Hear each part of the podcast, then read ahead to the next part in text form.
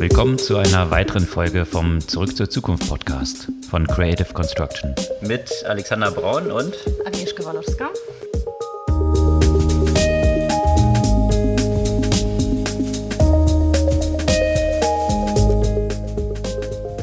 Was gab's Neues letzte Woche? Letzte Woche gab es wieder eine ganze Reihe von News rund um Krypto und hier war China natürlich mal wieder unterwegs, hat Krypto mal wieder illegal gemacht, wie schon viele Male zuvor. Aber die tiefergehende News ist eigentlich, dass Twitter jetzt direkte Zahlungen über die Blockchain in Twitter ermöglicht, was es damit so auf sich hat und wie das funktioniert. Ansonsten noch mal kurz als Anmerkung, vielleicht hört ihr ein paar Hintergrundgeräusche.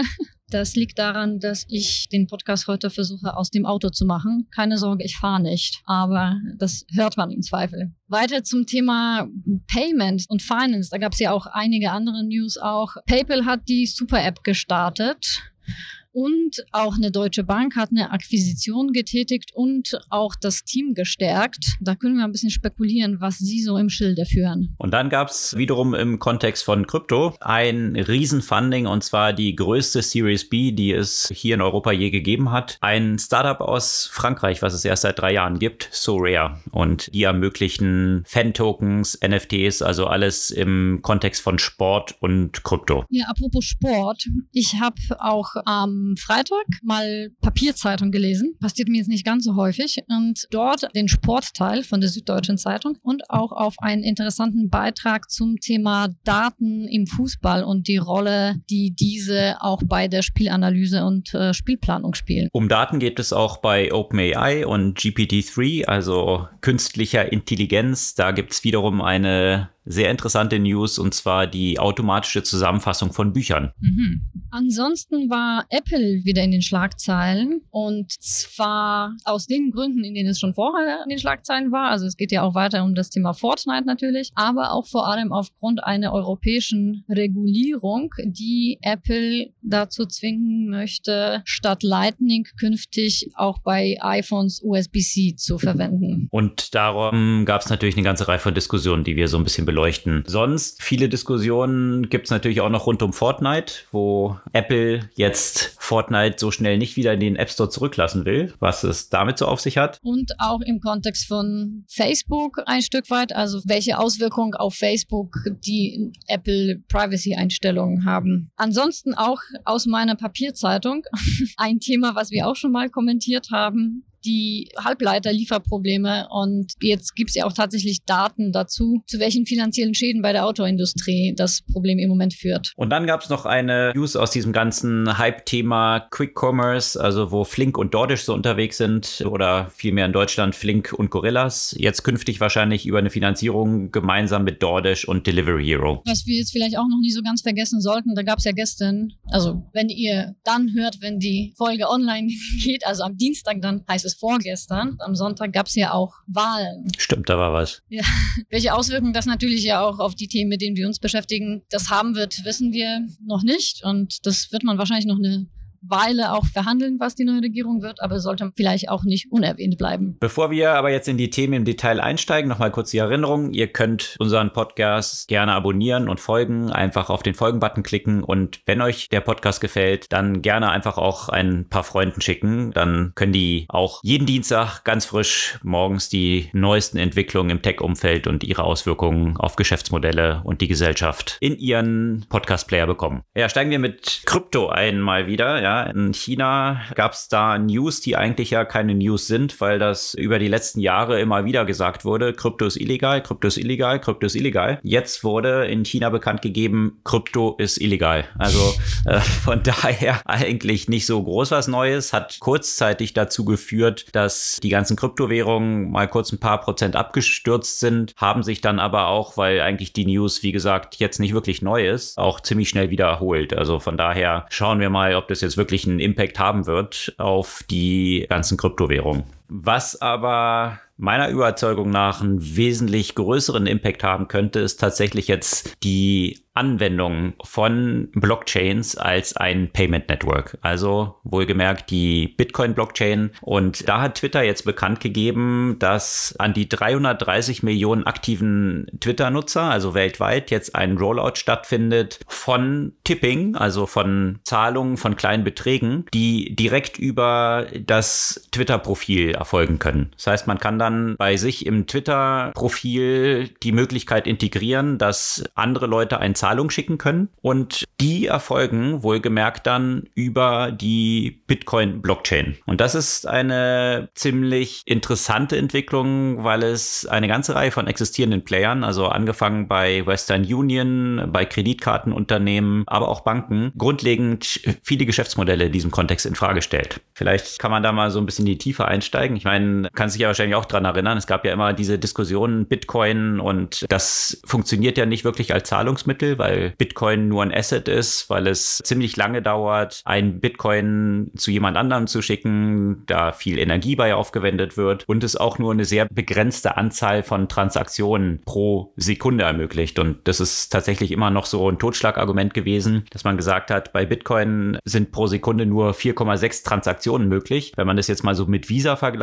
über das Visa Payment Network laufen pro Sekunde im Schnitt so 1700 Transaktionen. Also von daher, wenn man das jetzt normal als Zahlung einsetzen würde, funktioniert nicht so wirklich. Aber in den letzten Jahren hat es eine ganze Menge Weiterentwicklung gegeben und eine dieser zentralen Weiterentwicklungen ist das sogenannte Lightning Network. Und das ist ja wie so ein zusätzlicher Layer, eine zusätzliche Schicht, die nicht direkt auf der Bitcoin Blockchain stattfindet, sondern da angelegt ist. Und damit sind dann pro Sekunde 25 Millionen Transaktionen möglich. Und auch der Energieverbrauch ist nicht so hoch, weil diese Transaktionen nicht immer direkt in die Blockchain geschrieben werden. Das vielleicht mal so ganz knapp der Kontext. Aber das, das eigentliche Interessante daran ist, dass durch diese Integration des Lightning Networks die Blockchain dahinter quasi als ein Payment-Netzwerk verwendet wird und da Realtime-Transaktionen, die kostenlos sind, in der ganzen Welt möglich sind. Und wenn man sich mal anschaut, wie viel eben so in diesem ganzen Umfeld von Remittance Payments, also von Arbeitern und Arbeiterinnen, die im Ausland arbeiten und dann Geld nach Hause schicken, hauptsächlich dann so in Schwellenländer und auch Entwicklungsländer, das läuft ja meist noch über solche Player wie Western Union ab und die nehmen wiederum natürlich einen ziemlich großen Prozentsatz des Geldes, was dort transferiert wird, als Gebühr. Das wird eben auf diese Weise möglich, eigentlich komplett kostenfrei zu machen. Was jetzt mit El Salvador rechnet man schon damit, dass diese Einführung von Bitcoin dort Western Union allein pro Jahr 400 Millionen kosten wird. Und das ist so ein erster Schritt und was eben aus, aus Usability-Perspektive auch besonders interessant ist. Ich kann über dieses Lightning Network, wie das jetzt bei Twitter integriert ist, über Strike, die Zahlungen senden, ohne mich je mit Bitcoin befassen zu müssen. Also ich kann dir, wenn du jetzt zum Beispiel in, keine Ahnung, in USA bist und ein US-Dollar-Konto hast und ich möchte dir jetzt einen Betrag schicken, hier aus dem Euro-Raum, kann ich einfach einen bestimmten Euro-Betrag schicken. Der wird im Hintergrund automatisch in Bitcoin konvertiert, wird über das Lightning Network geschickt und auf deiner Empfängerseite wiederum automatisch in Dollar umgewandelt. Das heißt, ich schicke aus einer Fiat-Währung und bei dir kommt deine lokale Fiat-Währung an. Ich muss also selber gar keine Bitcoins kaufen oder mich mit irgendeiner Komplexität von Krypto auseinandersetzen. Ich muss nicht mal daran glauben, dass irgendwie Bitcoin steigt oder fällt. Das spielt alles überhaupt keine Rolle, sondern das ist eigentlich nur das Payment-Netzwerk im Hintergrund, was verwendet wird. Also eigentlich würde hier die Infrastruktur vor allem ersetzt, könnte man sagen. Ne? Exakt. Ohne dass der Nutzer sich damit befassen muss. Und weißt du, ich glaube, wir haben auch schon vor einigen Jahren ja auch hier den Podcast Podcast auch eben dieses Thema diskutiert. Was ist denn eigentlich so die Zukunft, gerade aus der Perspektive des User Interfaces und der User Experience von solchen Kryptowährungen? Und die ist genau dort,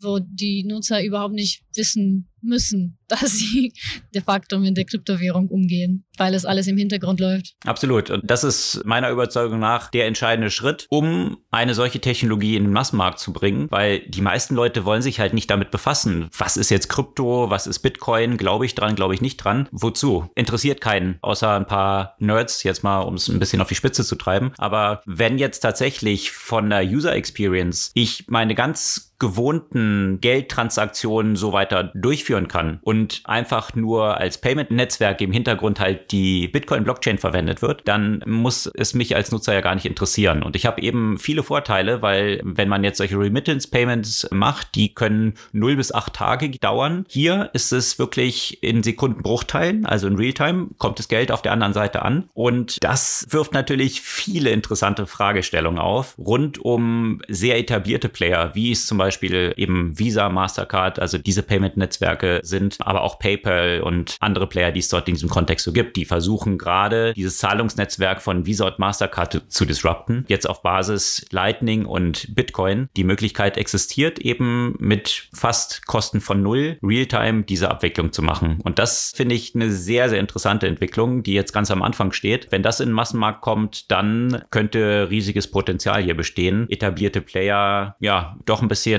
das Geschäftsmodell streitig zu machen. Wäre ja auch äh, nicht, nicht der erste Versuch, Visa und Mastercard auf einer anderen Ebene so ein bisschen das äh, Feld streitig zu machen, haben ja in der letzten Zeit ja auch so viel über Buy Now Pay Later, was de facto ja auch ein großes Stück Kuchen von den Kreditkartentransaktionen ja weggegessen hat, wenn man das so sagen kann. Absolut. Und das Besondere daran ist eben halt auch noch, wo wir ja eingangs gerade dieses Thema Regulierung hatten. Jetzt könnte man halt sagen, okay, die Nationalstaaten wollen das aber halt nicht und sicherlich werden sämtliche etablierten Player, die ja auch entsprechend ausgestattet sind mit ja, Macht im Regierungsumfeld über Lobbytum, werden natürlich versuchen, das regulatorisch möglichst zu verhindern, bin ich mir sicher. In China sieht man, das hatte ich ja eingangs erwähnt, ja auch schon diese Bestrebung. Das Interessante hier dran ist aber wiederum, dass es sich dort, also ich kann mir so eine Wallet, jeder Nutzer kann sich so eine Wallet bei sich lokal installieren und äh, man muss gar nicht mehr über irgendwelche zentralisierten Plattformen laufen. Und das nennt man dann eine sogenannte Non-Custodial Wallet. Das heißt, wenn jetzt die Regulatoren versuchen, Krypto-Plattformen zu regulieren und die stillzulegen, das könnte vielleicht klappen. Bloß wenn sämtliche Nutzer, und das läuft dann übers Lightning-Netzwerk eben als Peer-to-Peer-Transaktionen ab, das lässt sich halt eigentlich nur noch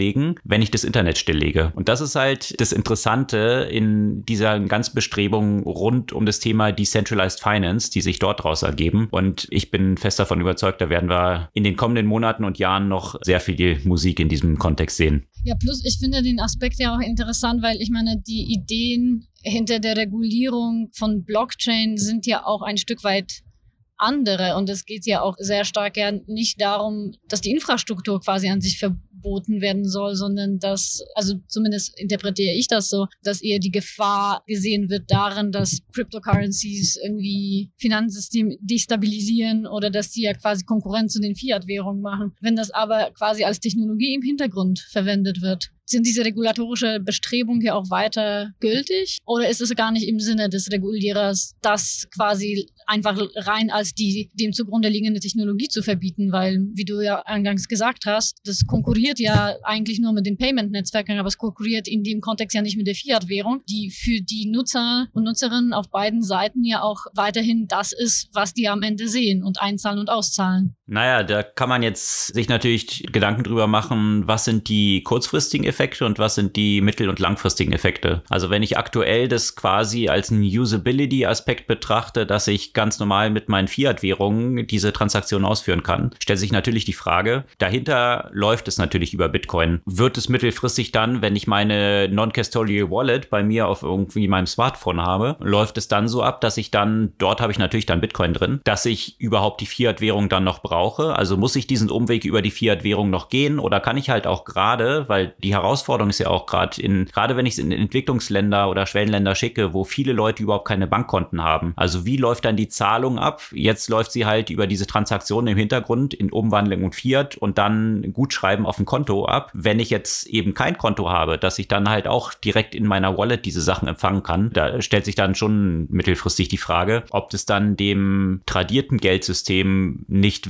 Wettbewerb macht und deswegen trotzdem von Regulatoren nicht so gern gesehen werden wird? Also ich finde, das ist noch, noch nicht so ganz entschieden, weil für die meisten Nutzer ist trotzdem noch viel einfacher, also zumindest in unseren Breitengraden, ja, quasi in der Fiat-Währung zu rechnen und das nur als eine Technologie im Hintergrund zu nutzen. Also ich meine, man sieht das ja auch an, an den Zahlen. Es ist jetzt, vielleicht ist in unseren Kreisen ja normal, dass man ja bestimmte Kryptowährungen vorhält, aber das ist ja bei weitem nicht komplett in der Masse angekommen, während das vielleicht in Entwicklungsländern mit mit weniger stabilen Währungen ja eigentlich was anderes der Fall ist, wo man quasi auf der Empfängerseite eher daran interessiert ist, das quasi wirklich als Bitcoin-Wallet zu halten, statt das in die Währung umzuschalten. Es wird am Ende echt wirklich drauf ankommen, glaube ich, wie stark ja auch die, die Angewohnheiten der Nutzerinnen und Nutzer sind und wie schwer es denn sein wird, die im Zweifel ja auch zu verändern. Und wie sich die Stabilität der Fiat-Währung so entwickelt. Das auch natürlich.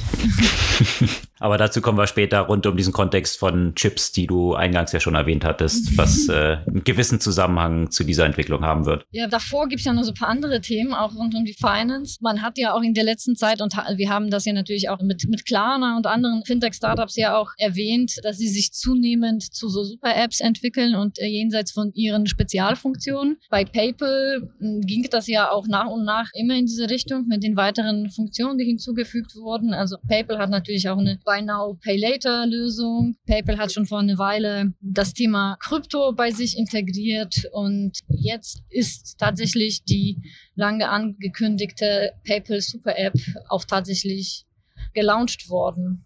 Und äh, ich bin gespannt, wie die sich da positionieren werden gegenüber den ganzen anderen Player, die natürlich in dem gleichen Feld spielen. Und es ist bei PayPal immer wieder eigentlich erstaunlich, wie, wie früh sie auf dem Markt waren mit dem Thema und wie wenig sie am Ende daraus gemacht haben, relativ zu den Startups, die erst vor ein paar Jahren entstanden sind. Ja, wobei natürlich da PayPal ja auch das Problem hatte, dass sie ja so ein Add-on von unterschiedlichen Unternehmen, ich glaube dann eBay ja dann gewesen sind und dann daraus als eine separate Company mit eigenem IPO dann erstmal raus sondiert wurden. Und seitdem habe ich das Gefühl natürlich auch ein bisschen an Dynamik gewonnen haben jetzt ne, mit solchen Entwicklungen. Aber da ist zwischenzeitlich natürlich eine ganze Menge strategische Zeit verpasst worden. Und ja, aber ich finde aktuell ähnlich, ähnlich wie bei Twitter kommt dort eine ganz interessante Dynamik rein. Mal schauen, ob sie es schaffen. Also sie attackieren ja jetzt hier auch mit dieser Super-App Banken ja direkt, ja, dass sie auch ermöglichen, direkte Konten dort in PayPal zu haben, die sogar Zinsen Zinsen tragen. Und das ist wiederum eine weitere Entwicklung auch in diesem ganzen Trend von Embedded Finance, weil natürlich steht dort auch eine Bank, von der ich noch nie gehört habe, Synchrony Bank, also wahrscheinlich eher eine kleinere Bank dahinter, die es dann eben ermöglicht, solchen Playern, die selbst keine Banken sind und sich vielleicht gar nicht um diese ganze Regulierung dort kümmern wollen und diese ganzen Compliance-Themen oder Regulierungsthemen bei sich drin zu haben, dann durch so eine kleine Bank, die ja dadurch zusätzliches Geschäft gewinnt, zu integrieren. Also und damit die etablierten Banken zu attackieren. Also das ist auf jeden Fall auch eine interessante Entwicklung. Ja, und PayPal hat natürlich ja auch schon durchaus den Vorteil, dass sie natürlich eine riesige Userbase haben. Absolut. Und eigentlich überall auch als Zahlungsmethode quasi eingebettet sind. Also sie haben eigentlich schon eine ganz gute Ausgangsposition, muss man sagen. Aber auch noch andere Startup startet jetzt mit eigenen Bankkonten, wenn ich das richtig in Erinnerung habe. Und zwar auch ein, ja, so halb deutscher Unicorn, nicht wahr?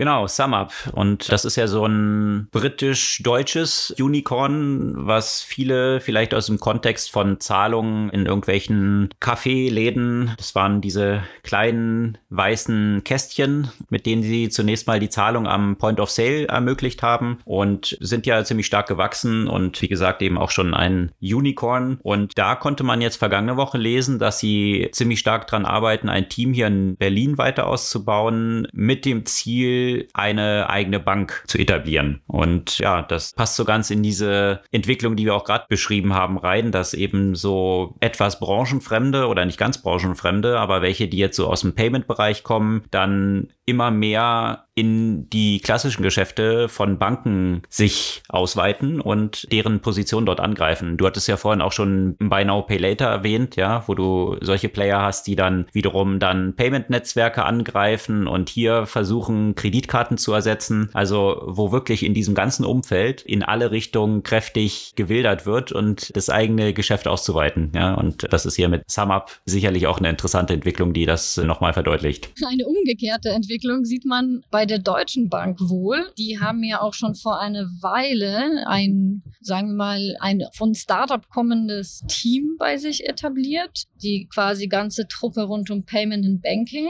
Und jetzt ist auch ein weiterer Name aus dem Startup-Umfeld dazugekommen, die Lena Houston. Wer mehr über Lena erfahren möchte, da gab es ja auch von mir einen Podcast mit ihr bei Female Future Finance. Und gleichzeitig kam ja auch noch Neuigkeit, dass sie das Startup Better Payment, das ist so ein White Label Payment Service Provider, gekauft haben. Und da stellt sich so ein bisschen die Frage, was haben sie eigentlich vor? und Gerüchte aus der Szene sagen, was meines Erachtens durchaus wahrscheinlich und durchaus sinnvoll wäre, dass sie so eine Art Solaris-Bank-artiges Angebot, also wirklich so ein Banking as a Service Anbieter aufbauen wollen.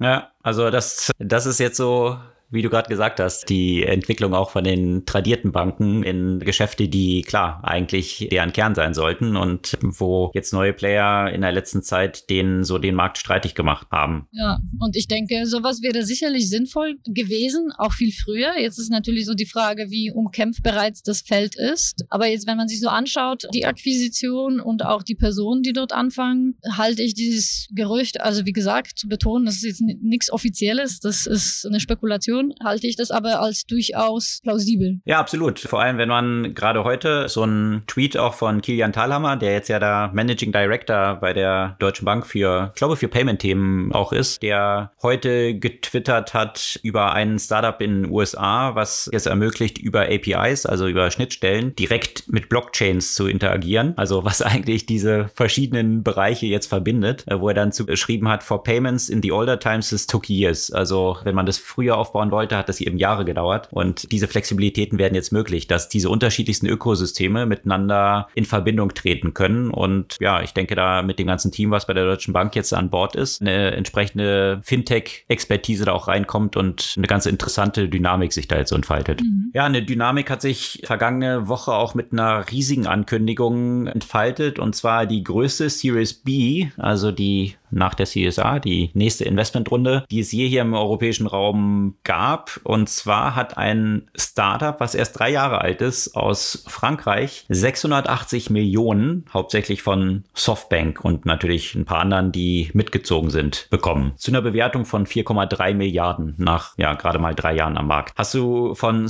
Sorare schon mal gehört? Nein.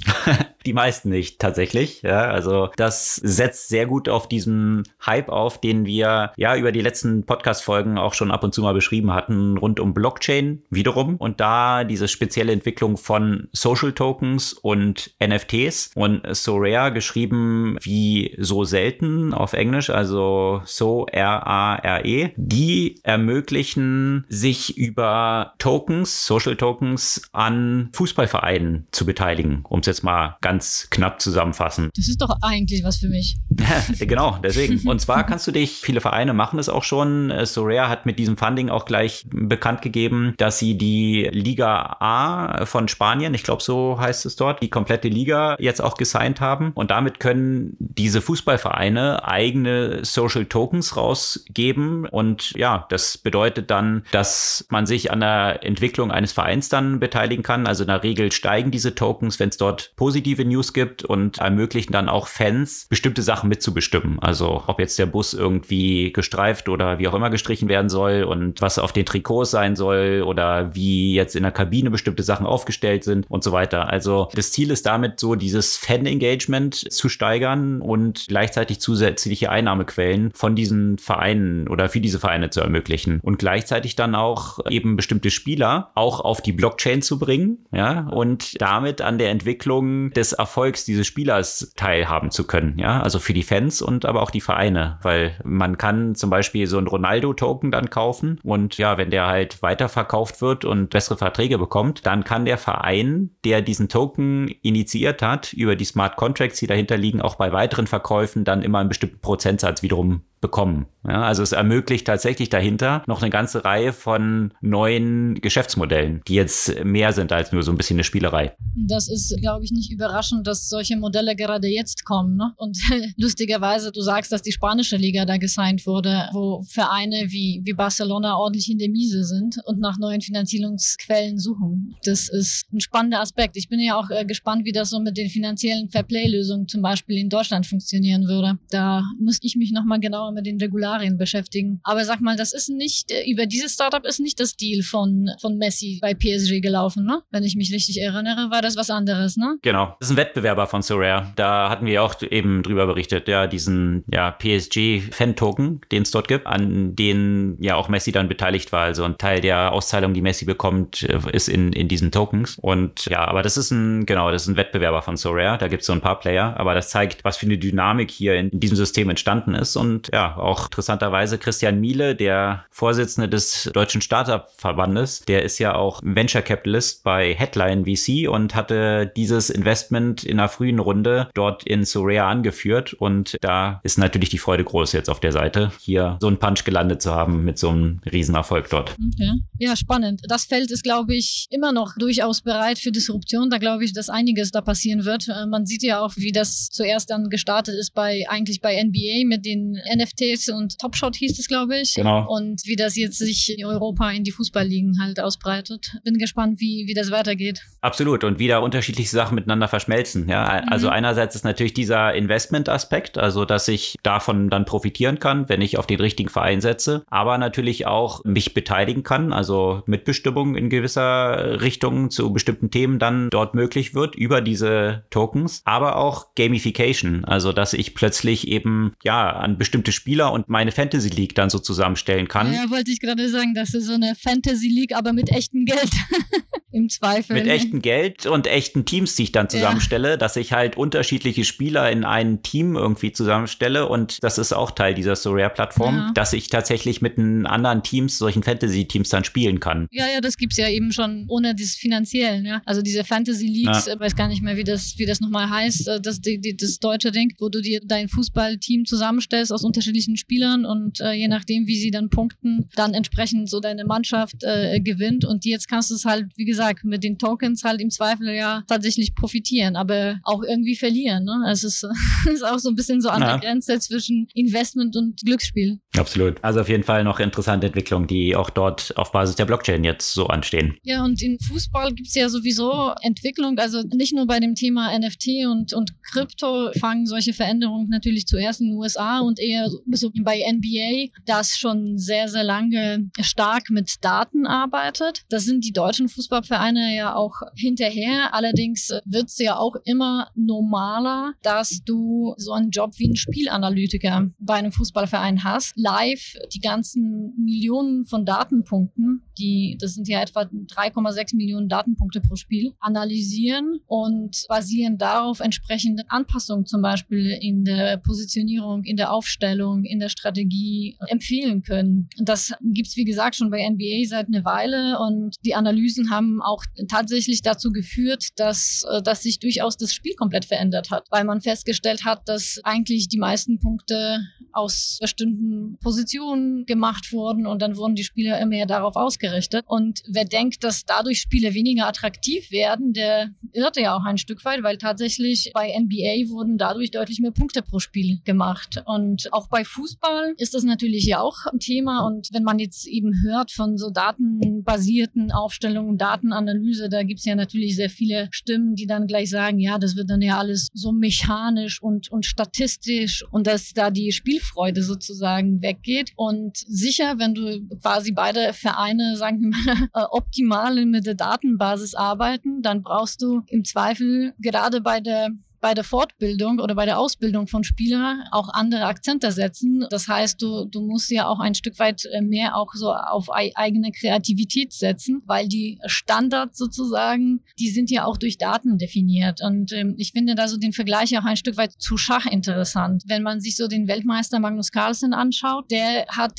sein Spiel ja auch dadurch gemeistert oder vor allem dadurch gemeistert, dass er unzählige Spiele gegen Schachcomputer gespielt hat. Und durch eben den Schachcomputer ist er natürlich auch äh, auf Züge gekommen, auf die er niemals im Spiel gegen menschliche Spieler gekommen wäre, was dann wiederum bei der Entwicklung seiner eigenen Kreativität geholfen hat. Also ich finde es interessant, wie beim Sport und das kann durchaus eben auch bei Fußball sein, dass dieses, dass diese Verfügbarkeit von Daten nicht dazu führt, dass die Kreativität sinken wird und die Spieler langweiliger werden, sondern eigentlich zum Gegenteil. Ja, und auch eben das eine nicht das andere ablöst sozusagen. Ne? Also Absolut. das, was man dann ja so befürchtet, oh weia, und dann ist alles nur noch künstliche Intelligenz und so weiter. Das, was du mit Magnus Carlsen ja gerade beschrieben hast, ist ja dann auch gerade der Aspekt, dass in der Kommunikation von Mensch und künstlicher Intelligenz dann ganz neue Aspekte rauskommen, die dann möglich sind und die wesentlich mächtiger sind als jetzt das eine für sich genommen. Gibt es übrigens auch einen super Film, ich weiß nicht, ob du den gesehen hast, Moneyball. Ja, klar.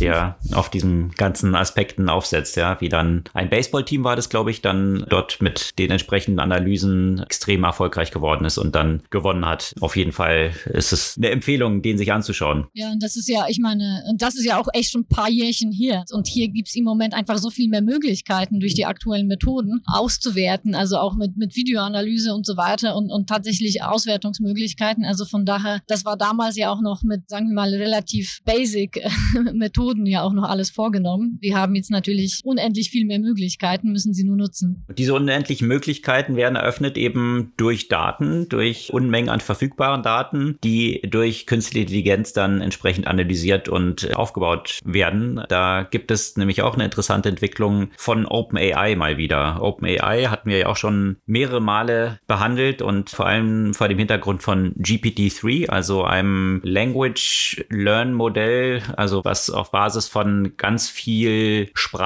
die im Internet natürlich verfügbar ist. Also wenn man jetzt Wikipedia zusammennimmt und diese ganzen Sätze, die dort vorkommen, analysiert, macht dieses Modell quasi eine Vorhersage bei bestimmten Wortzusammenhängen, welches nächste Wort am wahrscheinlichsten ist zu kommen. Und damit kann es komplette Texte generieren. Man gibt dem Modell nur ein Thema und sagt, es soll vielleicht so im Schreibstil von Rawling etwas schreiben und dann kriegt man einen sehr guten Text dort ausgespuckt häufig von dem System automatisch generiert. Und die haben jetzt eine neue Entwicklung bekannt gegeben, wo dieses System auch zum Einsatz kommt, und zwar bei Buchzusammenfassungen. Und dort in dem Blogbeitrag ist so das Buch Alice in Wonderland, wo dann demonstriert wird, wie das in mehreren Schritten zusammengefasst wird und dort jeder Kürze, die man jetzt braucht, ob das dann nur eine Seite ist, mehrere Seiten, dort automatisch eine Zusammenfassung des Buchs generiert wird. Das nutze ich doch schon die ganze Zeit. Ich lese doch nicht die ganzen Bücher, die ich empfehle ja, nutzt du so Blinkist und Get Abstract Nein. oder äh, deine persönliche AI? Nein, natürlich nicht. Ich lese die schon tatsächlich selbst. Noch, aber wer weiß, wie gut OpenAI sein wird. Ja, da muss man vielleicht nicht alles lesen, zumal einige Bücher echt mit so einer Zusammenfassung, naja, auch gelesen sind. Ne? Also wenn es jetzt nicht so um eine große Literatur geht, äh, sondern mehr um ein Sachbuch mit paar konkreten Punkten, muss man nicht immer das komplette lesen, weil das sich immer wieder wiederholt. Ja, und genau auf diesem Prinzip haben ja einige Startups auch so aufgesetzt, dass sie gesagt haben, okay, man muss nicht das Ganze, gerade so bei Businessbüchern, das gesamte Buch gelesen haben. Das war damals schon zu meiner Studienzeit, lange her, so Ende der 90er Jahre, Anfang 2000, gab es ein Schweizer Startup, nämlich äh, Get Abstract. Und das war so das erste, was mit diesem Modell rausgekommen ist, dass man eben Zusammenfassungen von Büchern kaufen konnte. So richtig groß abgehoben sind die dann nie. Und dann kam hier aus Berlin ein Startup vor einigen Jahren hinzu, Blinkist, die ein ganz revolutionär neues Modell hatten, was sie sich ausgedacht haben. Und das war Bücher zusammenfassen. Also ganz so neu war es nicht. Get Abstract gab es davor auch schon. Bloß Blinkist ist ziemlich durch die Decke gegangen. Ich glaube, die sind mittlerweile auch schon Unicorn. Und zumindest sehr hohe Bewertung. Und da stelle ich mir dann so die Frage, inwieweit halt diese Entwicklung, die wir jetzt im Kontext von AI und OpenAI Zusammenfassung von Büchern dort sehen, inwiefern das halt auch diese Modelle komplett disrupten kann. Wenn das jetzt für alle verfügbar wird, äh, kann ich mir durchaus vorstellen es ist nur so ein bisschen die Frage der Rechte ja auch, ne? Weil ich, ich weiß gar nicht, wie blink ist das mit den Buchrechten und dann die Zusammenfassung. Bestimmt ja auch nicht so ganz trivial, dass jeder sich so ein, so ein Abstract dann äh, vor allem noch nicht von den urhebergeschützten Büchern ähm, einfach generieren kann und vertreiben kann. Ja, ich glaube, die Hintertür ist dort, dass du ja nicht eins zu eins die Texte kopierst daraus. Also wenn ich jetzt in meiner Formulierung eine Zusammenfassung eines Buches schreibe, dann ist das ja grundsätzlich ja nicht geschützt. Ja, also klar, wenn ich jetzt die, die Originalpassagen nehme und dort rein kopiere, die sind sicherlich geschützt. Und ich glaube, das ist auch das Attraktive an diesem Modell, dass du eigentlich damit um diese Royalty Payments an die Verlage rumkommst, weil du ja nicht jetzt das Buch selbst kopierst, sondern ich schreibe halt was dazu, ja, was okay. so eine Zusammenfassung dessen ist. Ich glaube, das ist so dieses Hintertürchen, weswegen dieses Modell auch ganz profitabel sein kann, weil müsste ich nochmal in die Tiefe gehen, aber ich glaube, das ist so dieses Modell, wo man sich solche Royalty Payments eben spart an Verlage. Und ja, also Also von daher, das könnte jetzt nochmal disrupted werden, weil ich es jetzt noch günstiger mit AI machen kann und dann keine menschlichen Editors mehr brauche, die diese Bücher lesen und zusammenfassen und dürfte auf jeden Fall eine interessante Entwicklung für diese Startups dann auch sein. Vielleicht könntest du darauf basieren, deinen Quilp wieder aufleben lassen. ein Insider von einem, äh, ja, ein Startup, was ich mal 2007 aufgebaut habe im Buchumfeld, also Social Network für Bücher und Autoren, aber mhm. das vielleicht ein anderes Mal. Das vielleicht ein anderes Mal. Dieses Mal, wo wir so ein bisschen auch bei dem Thema Regulierung in vielerlei Hinsicht waren, eine Neuigkeit, die Apple nicht gerade zufriedenstellt. Und zwar die EU möchte, dass künftig ein Standard für alle Ladegeräte, Schrägstrich, Anschlüsse für Telefone und elektronische Gadgets existieren. Und dieser Standard ist natürlich nicht Lightning, was der bevorzugte Anschluss von Apple ist, sondern USB-C, was sich ja auch mittlerweile ja auch tatsächlich durchgesetzt hat und von Apple ja auch tatsächlich in iPads zumindest ja auch verwendet äh, wird. Nach und nach soll eben in den neuen Geräten iPhone ja auch tatsächlich die USB-C-Schnittstelle einbauen. Einerseits ist es sicherlich nicht schlecht, einen Standard zu haben, auf der anderen Seite, also gibt es ja mehrere andere Seiten. Also einerseits kann es dann dazu führen, dass Apple komplett an Anschlüsse ver verzichtet und nur das Wireless Charging für alle ihre Geräte ja künftig anbietet. Das ist ja jetzt schon möglich. Allerdings gibt es ja natürlich noch diesen alternativen Anschluss, was eigentlich genau das Gegenteil verursachen würde, als der Regulierer eigentlich mit der Neuregulierung geplant hat. Auf der anderen Seite ist halt so ein bisschen die Frage, also klar, USB-C ist jetzt so aktuell, könnte man sagen, der, der beste oder der, der, der neueste Standard. Wenn das ja aber auch so als Standard vorgegeben wird, wie viel Weiterentwicklung kann dann ja letztendlich stattfinden, wenn man irgendwann mal feststellt, okay, es gibt ja eigentlich bessere Anschlüsse, aber man kann sie erstmal nicht einführen, weil die nicht zugelassen sind oder nur als Zweitanschluss, was natürlich keiner haben möchte. Ja, es sind interessante Überlegungen. Also letztendlich die Parallelen, die da so hinterstecken, ist ja Planwirtschaft versus Marktwirtschaft. Ja, also in der Planwirtschaft kann ich halt sehr effizient sein, weil ich halt nicht parallel zig konkurrierende Entwicklungen haben muss, die nicht wirklich effizient sind, parallel sich unterschiedliche Sachen zu entwickeln, wo sich dann nachher nur einer durchsetzen wird. Also wenn ich vorher schon wüsste, welches sich durchsetzen würde, dann einfach nur das zu entwickeln, das wäre dann natürlich für die Gesamtwohlstand einer Bevölkerung und Verwendung von Ressourcen natürlich das Beste. Das ist natürlich hier dann natürlich auch der Kontext, wenn ich jetzt hier 20 Anschlüsse habe und für jedes Device dann irgendwie wieder ein neues Kabel und dann auf Reisen bin und alles mit mir mitschleppen muss, ist natürlich nervig. Ich bin jetzt gerade auf Reisen und ich habe zwei Anschlüsse vergessen, was dazu geführt hat, dass ich bei meinem Rennen mir meine Uhr gestorben ist. Ja, weil die natürlich noch einen anderen Anschluss hat. Und im Moment bin ich irgendwie immer mit fünf bis sechs Anschlüssen unterwegs. Das ist echt schon ein bisschen frustrierend, so von der User-Perspektive. Absolut. Also das wäre das Argument dafür, für diese Regulierung. Das Gegenargument aber eben, und, und das ist dann auch eben das Argument für Planwirtschaft, ja, wenn die Planwirtschaft vor vorher wüsste, was das Beste ist, dann ja, super, sollte man so machen. Bloß in der Regel hat man gelernt, dass gerade der Wettbewerb von unterschiedlichen Lösungen auch dazu führt, dass dann Innovation dadurch vorangetrieben wird. Also angenommen, die EU hätte diese Regulierung vor vielleicht acht Jahren getroffen, dann wäre vorgeschrieben worden, dass jetzt USB, der Anschluss in jedem Device, dann künftig drin sein muss. Da sähe das iPhone ein bisschen komisch aus heute mit so einem breiten Stecker dort drin. Also von daher hat es diese zwei möglichen Probleme dann natürlich. Einerseits ein Upside, ja, einfacher für Nutzer. Andererseits aber könnte es durchaus auch limitierend für Innovation sein, wenn jetzt top-down vorgegeben wird, was zu verwenden ist. Schwierig. Aber Apple und Regulierung, da sind wir noch nicht fertig.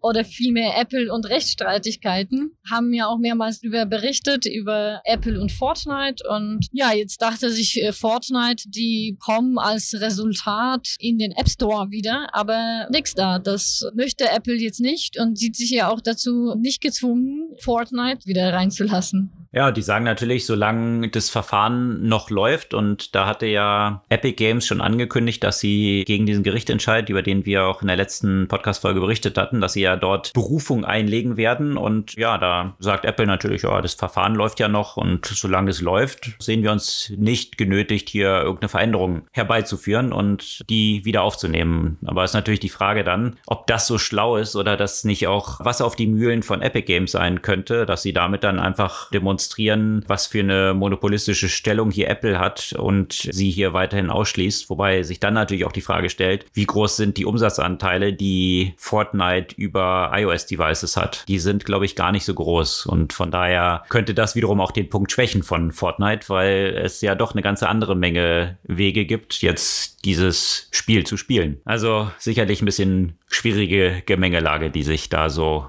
nach wie vor noch eine Weile ergeben wird zwischen den beiden Kontrahenten. Ja, Apple beruft sich dann ja quasi auch nicht nur auf das laufende Verfahren, sondern eben darauf, dass die Verstöße ja stattgefunden haben und man ja somit ja auch kein Vertrauen darin hat, dass sowas nicht wieder vorkommt und so weiter. Also natürlich alles bla bla bla, aber die können das sicherlich ja auch mit ihren Terms und Conditions ja auch argumentieren. Mhm. Zu denen das Gericht ihnen ja auch recht gegeben hat, dass Fortnite dagegen verstoßen hat und äh, das durchaus dann rechtens war, hier die auszuschließen. Exakt, ja. Ja, Apple hat ja auch noch Einfluss auf ein anderes Big Tech-Unternehmen, das auch äh, in der letzten Zeit mal wieder negativ durch die Decke geht, Facebook. Wir haben ja auch schon darüber spekuliert, wie die konkret die Einflüsse von den neuen Privatsphären-Einstellungen bei Apple äh, auf die Umsätze von Facebook sein werden. Facebook hat ja auch alle seine Kunden ja auch davor gewarnt.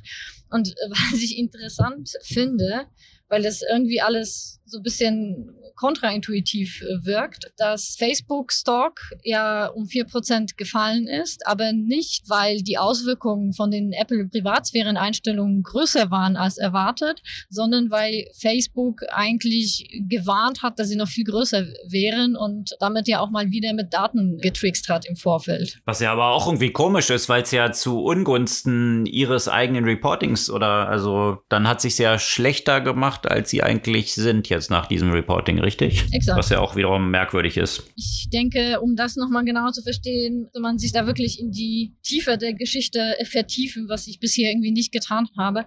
Aber soweit äh, klingt das für mich etwas, äh, etwas merkwürdig, die ganze Geschichte. Aber weißt du was, bei Facebook wundert mich da ja auch ehrlich gesagt nicht viel. Irgendwas werden sie im Schilde führen.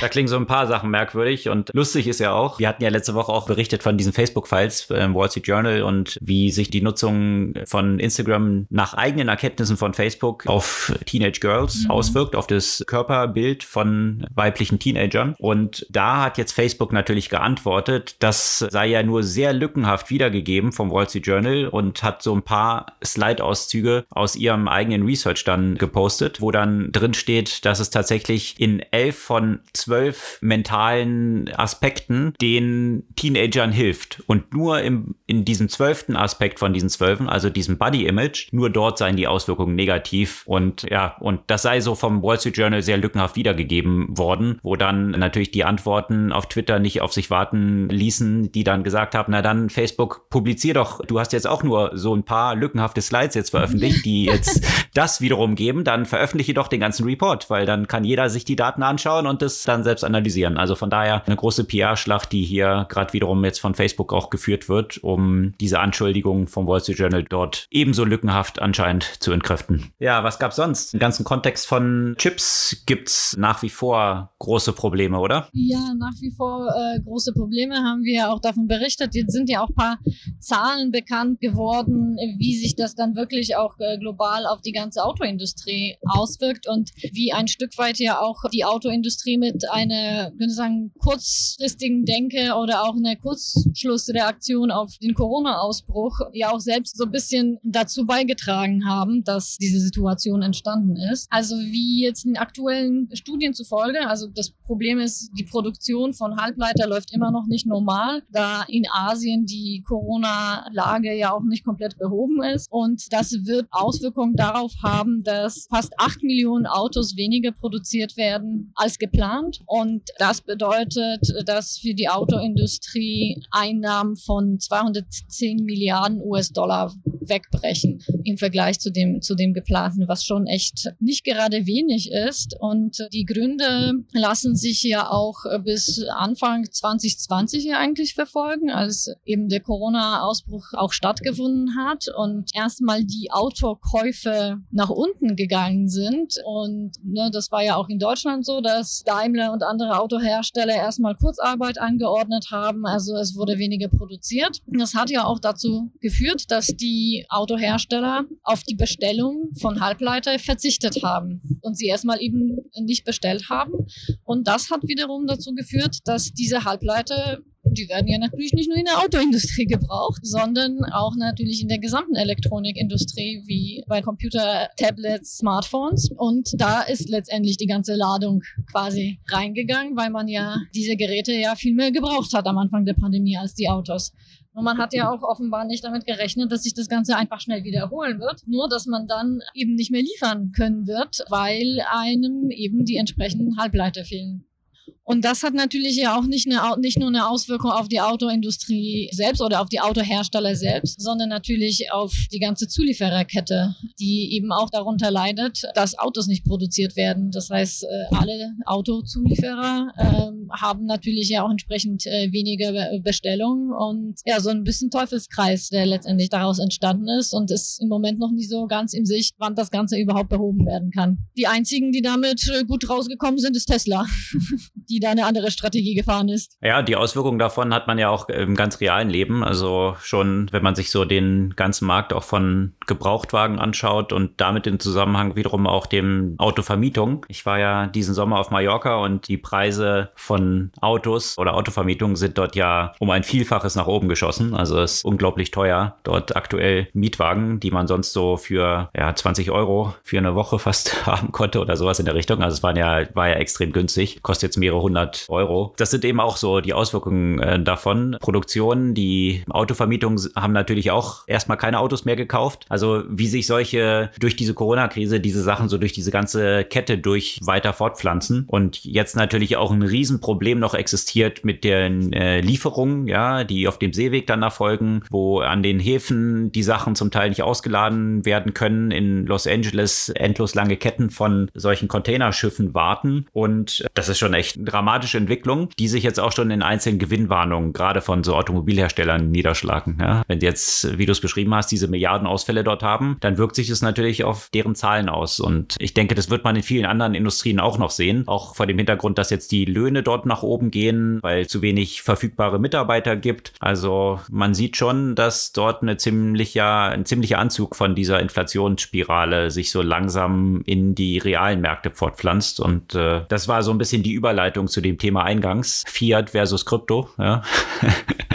Also, was dann wirklich als stabilere Währung dann so gesehen wird. Ich bin mal gespannt. Also, sicherlich wird man noch eine ganze Menge von Auswirkungen sehen, die natürlich auch Konsequenzen dieser Geldpolitik gewesen sind, jetzt im Zuge von Corona, wo Billionen natürlich in die Märkte gepumpt wurden. Und natürlich, worauf das hat das Einfluss, dass der sekundäre Automarkt natürlich, also der Gebrauchtwagenmarkt natürlich ziemlich am Boom ist, wenn man eben keine neuen Autos kriegt. Ja, exakt. Ja, und wo sich dann auch auswirkt, ist natürlich in diesen ganzen Bewertungen. Das hatte ich ja eingangs schon kurz erwähnt, auch von Startups. Ich meine, die Summen, die aktuell so aufgerufen werden, sind ja auch astronomisch. Da könnte man jetzt sagen, wow, die Bewertungen sind so stark gestiegen oder man könnte sich halt auch überlegen, gerade wenn man so Assetpreise anschaut, sind Aktien tatsächlich so hoch und Immobilien so hoch oder ist der Wert von Geld halt so niedrig in diesen Assetmärkten schon? Und mal gucken, wann es im realen Markt so ankommt. Also mit einzelnen Preisentwicklungen sieht man es ja jetzt schon. Aber da in diesem Kontext gab es jetzt auch News aus Berlin, die aber mal wieder so hundertprozentig bestätigt dann wohl doch noch nicht sind. Auf jeden Fall sieht es jetzt danach aus, als ob DoorDash, die jetzt ja auch schon mit 78 Milliarden bewertet sind, ja, auch so ein Startup, was Lebensmittel nach Hause liefert und noch kein Geld verdient, aber extrem hoch bewertet ist, bei Flink einsteigen wird. Also einer dieser Quick-Commerce-Player hier. Man muckelt da zu einer Bewertung von so um die zwei Milliarden, wenn ich das richtig in Erinnerung habe. Und Delivery Hero jetzt wohl bei Gorillas wahrscheinlich so um die drei Milliarden. Also dort geht dieser Wettlauf weiter und ja, mal schauen. Offiziell bestätigt sind diese Zahlen noch nicht. Sie waren im, bei Bloomberg erschienen und dann hier im Handelsblatt, aber die Unternehmen selbst haben das noch nicht bestätigt. Aber auf jeden Fall passiert da eine ganze Menge hinter den Kulissen, wie es aussieht.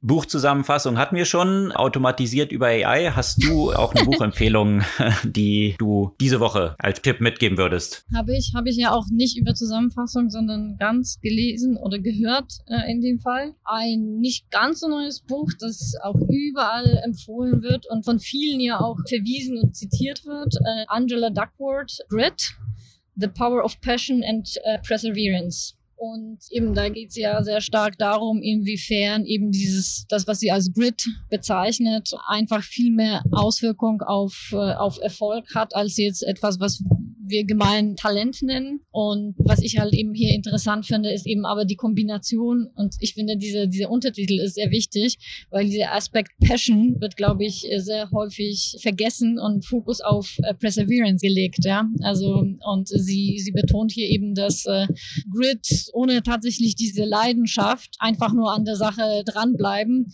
ja auch, auch nicht so wirklich der Weg ist. Ich bin so mit einigen Sachen, was einige Sachen angeht, vor allem was ihre so Grid Scale und die Fragen, die dort aufgeführt werden, um eben diese Grid zu bewerten, nicht so ganz d'accord, weil die zum Teil einfach sehr vage formuliert sind. Also mit solchen Fragen wie beendest du immer das, was du anfängst, wo ich dann sagen muss, gerade wenn du deine Passion verfolgst und feststellst, dass das Projekt, das du gerade angefangen hast, eigentlich nicht dazu führt zur Erreichung des Zieles, dann ist es eigentlich die logische Entscheidung, das zu beenden. Das eben nicht zu Ende zu bringen, sondern das zu unterbrechen. Und deswegen finde ich das so ein bisschen schwierig, die Ergebnisse, die dabei rauskommen, weil die einfach sehr digital sozusagen sind, äh, wobei es bei vielen der Fragen eigentlich eine richtige Antwort sein müsste, es kommt drauf an, wie das halt häufig so bei solchen Themen ist. Es gibt ja einfach nicht immer so eine klare Antwort.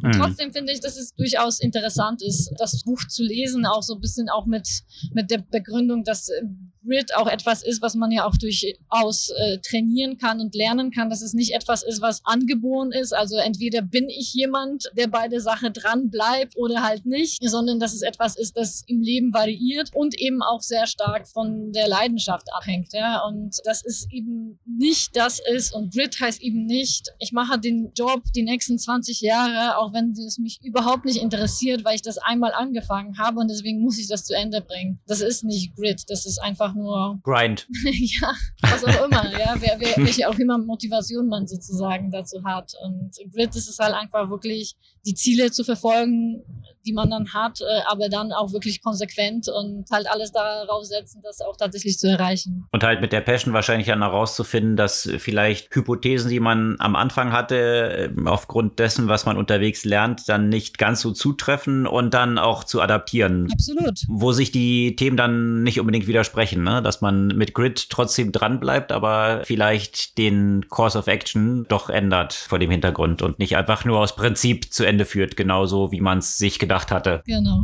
genau, genau, so ist das. Also Grit, The Power of Passion and Perseverance von Angela Duckworth, richtig? Mhm. Ja, das ist die Buchempfehlung diese Woche. Wenn ihr auch bis hier an unserem Podcast dran geblieben seid, dann freuen wir uns natürlich auch sehr über Bewertungen unseres Podcasts auf den entsprechenden Podcast-Plattformen und auch Empfehlungen an ein paar Freunde von euch. Und euer Feedback ist uns auch hoch willkommen. Gerne an unsere E-Mail-Adresse podcast.zurückzurzukunft.de schicken und dann freuen wir uns, wenn ihr auch kommende Woche wieder mit dabei seid. Bis dann.